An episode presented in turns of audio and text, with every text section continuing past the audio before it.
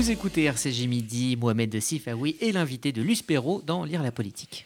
Bonjour euh, Rudy, bonjour Mohamed Sifawi. Je voudrais, euh, pour nos auditeurs qui ne seraient pas très au courant, que vous nous disiez qui vous êtes, quel est votre parcours, comme on disait, d'où parles-tu, comme on disait en mai 68 Eh bien, euh, je suis né en Algérie. Euh, j'ai grandi dans ce pays. j'ai commencé à, à, travailler sur l'islam politique à la fin des années 80, à la faveur d'une transformation de la société qui, qui, a, qui a vu euh, qui s'est vu impacté considérablement par le, phénomène islamiste. Donc ça m'a interpellé. J'ai commencé à, ma carrière de journaliste véritablement à travailler sur cette thématique. Je ne pensais pas que ça allait me prendre une, plus d'une trentaine d'années de ma vie jusqu'à présent. Et j'espère que ça, va continuer. j'imagine. Je ne vais pas Après avoir lu votre livre, ça ne peut pas être autrement. Euh, ensuite, euh, j'ai réalisé un certain nombre de, de reportages un peu partout dans le monde arabo-musulman. Euh, j'ai traversé la guerre civile algérienne.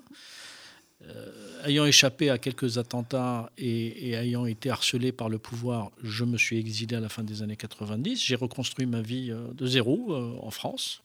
Cette belle, république qui sait accueillir et qui, est parfois fustigée à tort.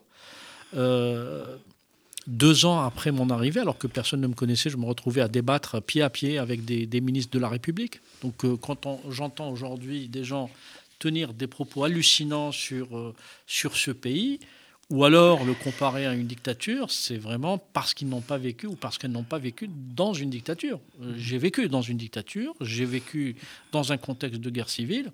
Euh, ça n'a rien à voir avec la démocratie française, je tiens à le dire. Donc voilà, j'ai. Euh, il faut recadrer les choses, les bah, remettre à leur place. Oui, il faut savoir ses raisons garder, avoir un peu de, de, décence euh, et un peu d'honnêteté intellectuelle. Ça ferait de mal à personne. Donc, euh, si vous voulez, tout ça a forgé à la fois, à la fois ma pensée, mon engagement, qui, année après l'autre, s'est raffermi, parce que j'ai compris, je pense, assez tôt, et, et l'expérience algérienne a joué un rôle important, que l'islam politique, véritablement, allait être un danger pour les décennies à venir. Je l'ai compris, je pense, très très tôt, parce que je voyais non seulement que le phénomène montait en Algérie, mais qu'il montait d'abord dans plusieurs pays arabes.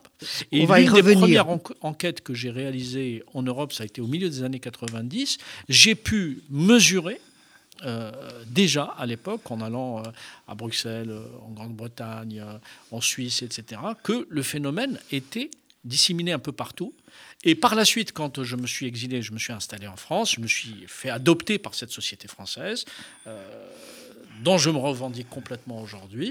Et eh ben, j'ai réalisé de nouvelles enquêtes en France cette fois-ci, et j'ai pu mesurer dès le début des années 2000 le niveau de pénétration de l'islam politique dans la société française dans son ensemble. Alors, on reviendra après sur l'actualité, mmh. mais ce qui est intéressant dans votre livre, parce qu'on parle beaucoup d'islamo-gauchisme, de, d'islam politique, euh, d'où vient-il Quel est-il? Parce que justement, vous expliquez très bien l'an zéro, comme vous l'appelez, de l'islamo-gauchisme.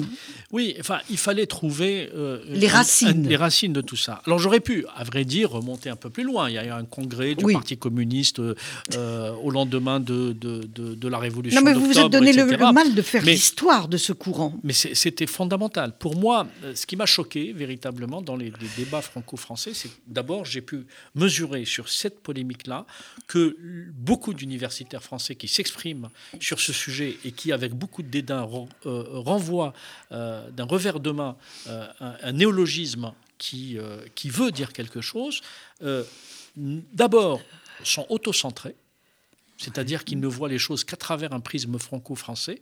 Ils sont incapables, et pour un universitaire, pardon de le dire aussi franchement, c'est assez grave quand on n'est pas capable d'ouvrir sa perspective et de voir à la fois l'histoire, la sociologie des pays arabes musulmans, et voir comment tout ça a voyagé, parce que les idées voyagent, on le sait, je vous apprendrai rien, les idées voyagent, et d'autant plus, euh, d'autant plus facilement depuis que les autoroutes de l'information, comme on dit, se sont ouvertes, c'est-à-dire Internet, ça, veut dire la circulation des, des personnes, etc. Et donc, si vous voulez, il me fallait fallait trouver un début.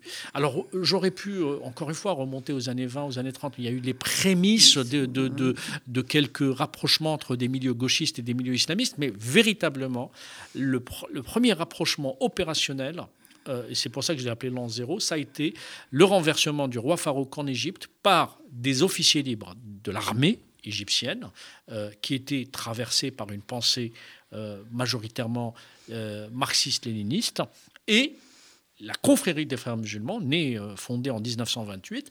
Et donc là, en 1952, on a véritablement, on peut documenter un rapprochement opérationnel qui vise à renverser un régime. Et là, on a l'an zéro de, l'islamo-gauchisme. Ensuite, il y a eu d'autres étapes, hein, l'indépendance de l'Algérie, où je cite les deux, parmi les, premiers euh, conseillers du, du, premier président algérien Ahmed Ben Bella, où il y avait un imminent constitutionnaliste égyptien Ahmed Chaoui et un, trotskiste qui a donné son nom à, un courant qu'il a lui-même créé, Michel Pablo, fondateur du courant pabliste chez les, chez trotskistes, qui était euh, franco-chypriote, l'autre égyptien, qui étaient tous les deux, euh, je dirais, euh, qui, qui, entourait tous les deux le, président algérien Ben Bella, président de ce pays fraîchement indépendant en 1962. Et donc, D'ailleurs, c'est le constitutionnaliste égyptien en question, frère musulman, qui a écrit la première euh, la première constitution algérienne et le premier code de la nationalité. C'est la raison pour laquelle on retrouve des éléments, euh, je dirais, euh, des marqueurs même de l'idéologie islamiste. Et vous revenez aussi sur l'implantation de, cette, de cet islamisme politique gauchiste, pas toujours, avec cet intellectuel qui a séduit Saint-Germain-des-Prés. Ali Shariati. Voilà, un Iranien. Ali Shariati, je pense qu'il mériterait d'être. C'est intéressant parce que euh, les gens parlent actuellement et personne n'a cherché les racines, les gens impliqués, comment tout cela s'est installé. Ali Shariati euh, va arriver en France à la confluence, euh, je dirais, dans une période qui est à la confluence de, plusieurs événements. Euh, évidemment, la fin de la guerre d'Algérie. on est quasiment un peu plus de dix ans au sortir de la, Seconde Guerre mondiale.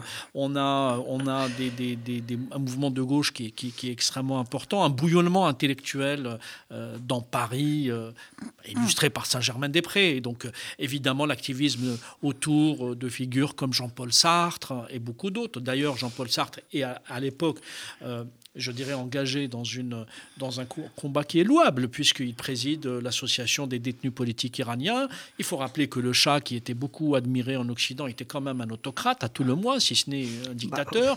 Il avait une police politique, la Savac, qui était extrêmement violente. Enfin, mais ils n'ont pas gagné au change. Hein. Mais oui, mais bien sûr, mais, mais, mais on ne refait pas l'histoire et, on ne la connaît pas sous, toujours euh, en, en, amont. Bon.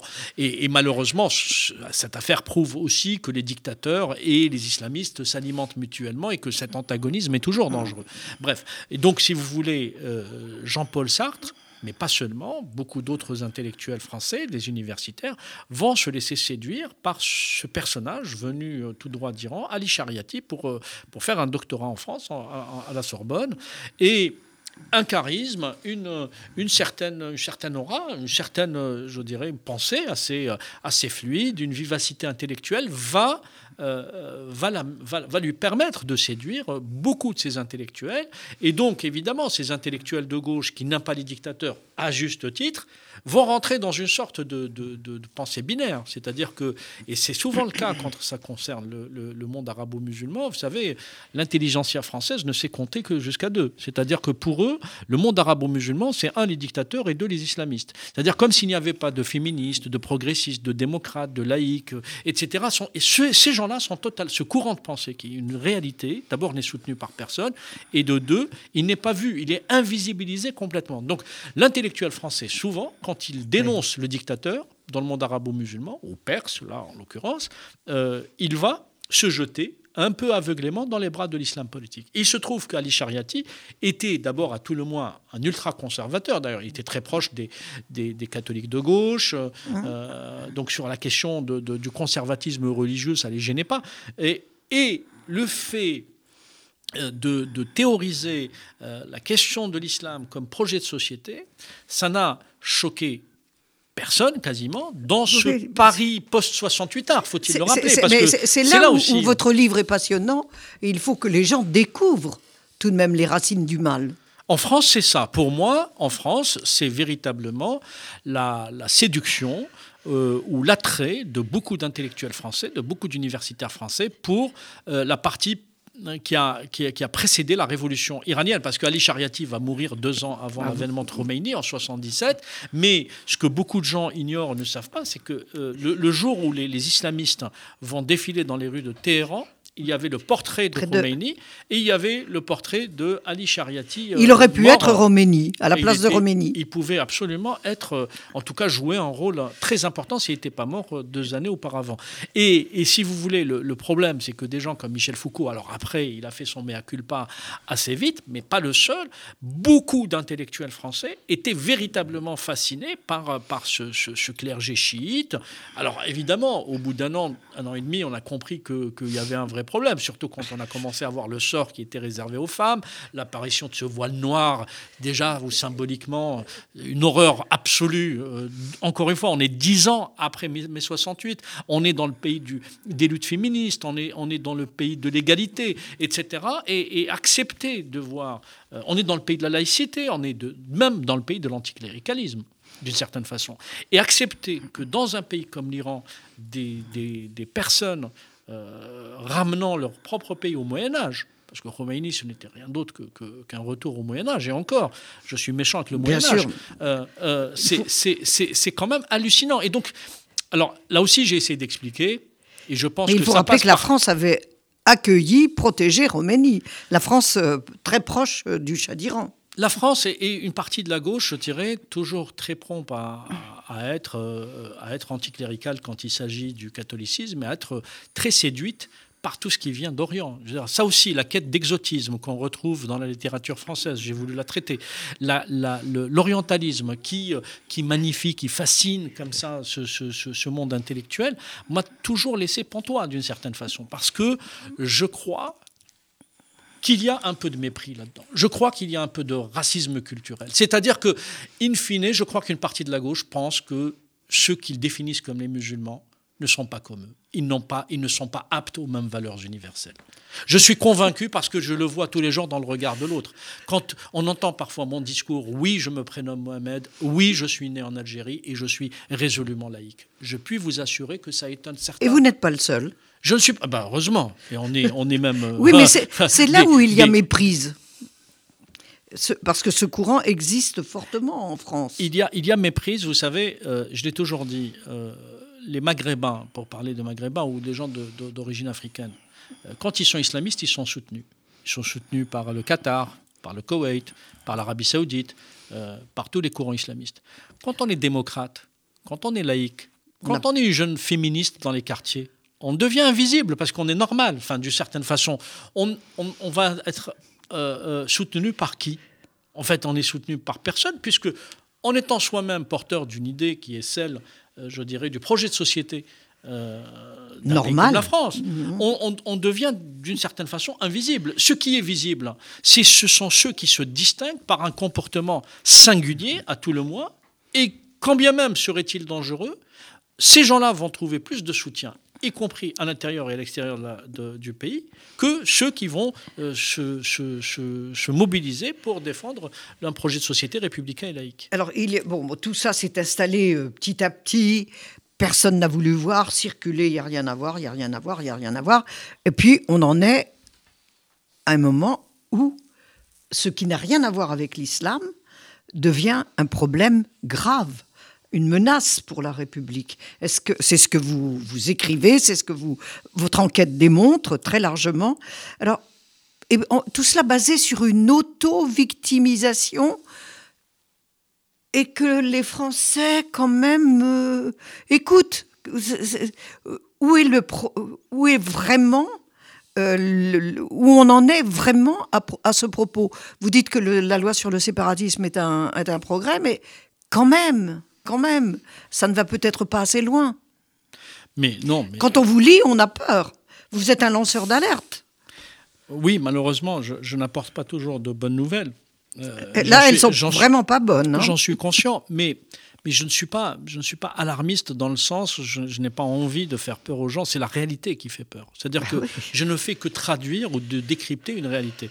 Mais pour moi, c'est une évidence. Oui, mais cette situation Faut-il en France, ce qui, ce justement. qui me, ce qui me chagrine et m'inquiète en vérité, c'est qu'on doive aujourd'hui encore en 2021, nous sommes au mois d'avril, expliquer à certains Français que l'islam politique est un problème. Alors, Ah oui. il faut le répéter, l'islam politique est un problème. Les musulmans qui vivent leur foi euh, dignement, librement, tranquillement ne sont pas un problème. L'islam politique est un vrai problème. L'islam politique a détruit les sociétés musulmanes et il est en train de s'attaquer à des démocraties pour les fragiliser. Et donc, Pas Ah. seulement en France, toute l'Europe. mais évidemment, mais évidemment, il n'y a pas, il y a pas. Enfin, je consacre un chapitre pour pour Bruxelles. Bruxelles, pour, oui. pour la, la- la situation en Belgique, pays que je connais très bien, où, où j'enquête aussi depuis des années, où je compte de nombreux amis. Je sais que la situation est aussi catastrophique. Encore une fois, quand on dit aux gens la situation est catastrophique, les gens pensent qu'il va se passer quelque chose à, à 14h30. Non. Quand on dit que la situation est catastrophique, c'est parce que je pense que lorsque nous sommes des corps intermédiaires, des médias, des universitaires, des, intellectuels, des journalistes, etc., nous avons aussi le devoir de euh, projeter un petit peu la société dans son avenir. C'est-à-dire qu'en en l'état actuel des choses, si on n'agit pas aujourd'hui, si on ne réagit pas, le danger peut être encore beaucoup plus grand dans les 5-10 ans à venir. Vous savez, l'un me- de mes- mon premier livre en France, et je l'ai dit, au début des années 2000, quand j'avais écrit La France malade de l'islamisme, il y a des gens qui ont sauté au plafond en disant comment tu peux dire que la France est malade de l'islamisme. Et la France est malade de l'islamisme, parce que l'islam est lui-même malade de l'islamisme. L'islam étant devenu une religion française, la seconde religion dans ce pays, par le, le- le- le nombre de ses adeptes et, et de ses pratiquants.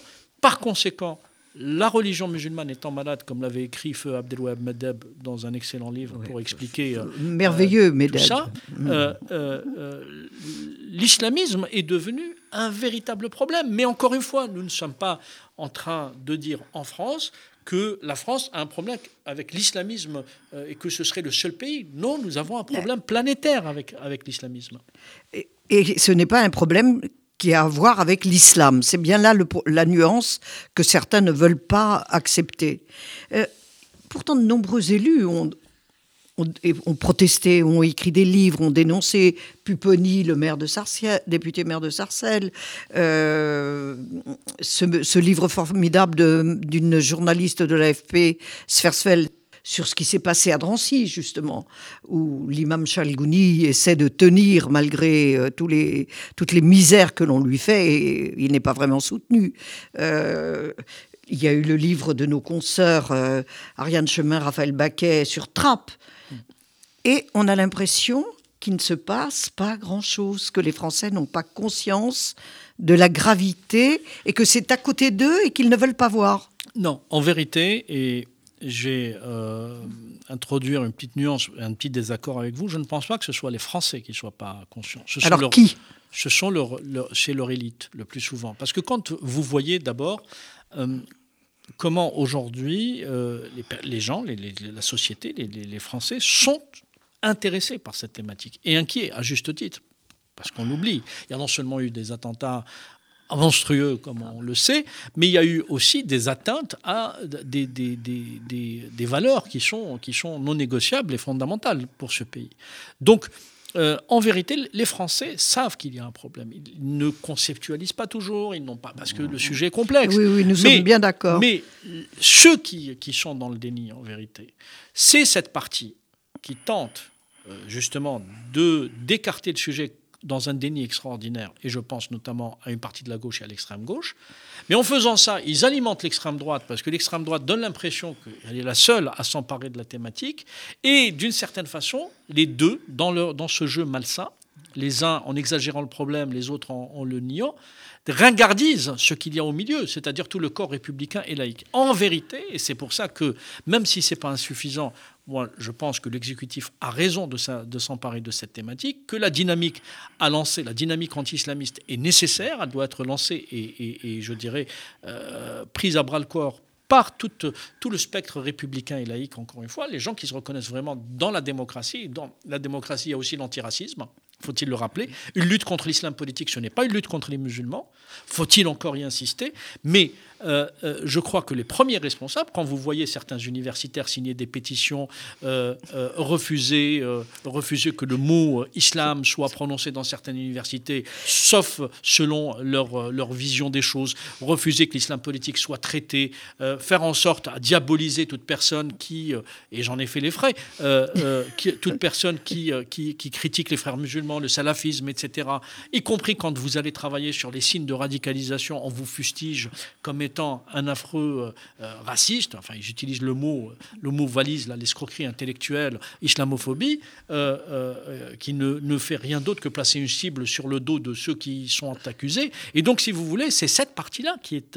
alors, ça peut paraître je, fais très attention parce que je ne veux pas non plus faire du populisme, hein, monter. Il y a une partie des élites. Voilà, le problème est qui est totalement mobilisé. Ça, on le sait, on les a identifiés. On sait aujourd'hui qui, dans le, parmi les responsables politiques, qui parmi les universitaires, qui parmi, les, médias, qui parmi les intellectuels ont assumé leurs responsabilités. Donc, il faut qu'il y ait finalement cette, cette, ce rapprochement entre le peuple et cette élite-là qui est républicaine et laïque contre cette autre partie, euh, je dirais, de l'élite qui euh, euh, se compromet avec l'islam politique. Alors, il y a ceux euh, qui s'appellent, enfin qui s'autodésignent, et ça c'est très grave, comme les indigènes de la République. Déjà entre les deux termes. Hmm. Euh, euh, alors, expliquez quelle est leur action néfaste face à la République. En fait, Parce que là, ça va plus loin que l'islamisme les indigènes de la République font, enfin, sont dans une convergence des luttes avec l'islam politique incontestablement. Il y a une convergence, même si ils se réclament parfois de la gauche. Mais la question qui, qui, qui, qui doit être mise en, évidence, c'est que tout ce beau monde joue sur un couple que j'appelle le couple victimisation-diabolisation. Quand les gens se posent en victime et quand ils utilisent le discours victimaire comme matrice idéologique, c'est pour diaboliser l'autre. Et l'autre, c'est qui en l'occurrence? C'est la République. C'est pour ça que le titre de ce livre a été Les Fossoyeurs de la République. Alors, qui sont ces acteurs toxiques eh ben, d'une manière euh, tous ceux qu'on a exhaustive. Tous ceux qu'on a cités, les indigènes de la République, les la pensée décoloniale, les, tenants de l'islam politique, les alliés de l'islam politique, l'extrême gauche, les partis d'extrême gauche qui ont, pas tous, parce que tout ce qui est à gauche n'est pas islamo-gauchiste, mais les partis d'extrême gauche qui ont fait le pari de l'islam politique et qui sont dans une alliance cynique. Tous ceux qui, de façon irresponsable, dans des ghettos ethno-religieux, d'ailleurs qu'ils soient de droite ou de gauche, instrumentalisent l'islam politique à des fins clientélistes et électoralistes. Tous ces gens-là, à mes yeux, sont des irresponsables qui mettent en danger le devenir de la nation. Alors, et, il y a quand même, on se réclame du passé colonialiste de la France, on ne peut pas ne pas l'évoquer, euh, pour justifier justement euh, cet islamo-gauchisme. Oui, enfin, le passé colonial de la France, non mais je, veux dire, non mais je veux on ne peut pas ne pas l'évoquer. Oui, mais on, on, peut aussi évoquer. C'est le... prétexte. On peut évoquer aussi, enfin, à ce jeu, je vais être un peu provocateur, pardon, on peut évoquer aussi le passé colonialiste des musulmans. Bah, il y a le Ségou de Marie Scondé qui raconte ça très bien. je veux dire, à, un moment donné, si, au jeu de qui, de qui est venu la poule C'est là où je voulais en venir. Je veux dire, à un moment donné, on n'en sort plus. On peut remonter aux guerres de religion. On peut, je veux dire, le, le, mouvement colonialiste. L'envahissement par les musulmans de, de, de, de l'Afrique. Le mouvement colonialiste. Je veux dire, je suis le mouvement colonialiste que je réprouve. C'est-à-dire que je pense qu'aucun peuple ne doit être dominé par un autre. Mais ça fait partie de l'histoire de l'humanité. Je veux dire, on ne va pas se mentir. Il y, a eu, une partie de l'histoire où, effectivement, des nations ont dominé d'autres par la force. Et on les ont humiliés. Il y a eu des guerres d'indépendance que je soutiens. Les, gens ont le droit d'accéder à leur indépendance. Mais il y a une chose, c'est que je refuse d'être l'otage ni le prisonnier d'une quelconque histoire. Moi, ce qui m'incombe aujourd'hui, c'est de voir la réalité sociologique et politique de notre, de notre époque et d'essayer de nous projeter dans l'avenir. Je ne veux pas regarder toujours dans le rétroviseur. Euh, alors, l'enseignement peut être très bon sur, euh, en regardant l'histoire, mais l'avenir se construit aussi à partir de décisions qui, qui, savent, qui savent, je dirais, traiter et, je dirais euh, même parfois guérir des blessures du passé. Merci Mohamed Sifaoui. Je rappelle le titre de votre livre, Les Fossoyeurs de la République. Il aurait fallu une heure pour parler de cette enquête, tant elle est dense et passionnante, euh, à recommander à tous ceux et à toutes celles qui veulent savoir dans quel pays on vit, où on en est avec la laïcité et le rapport de l'islam et la République.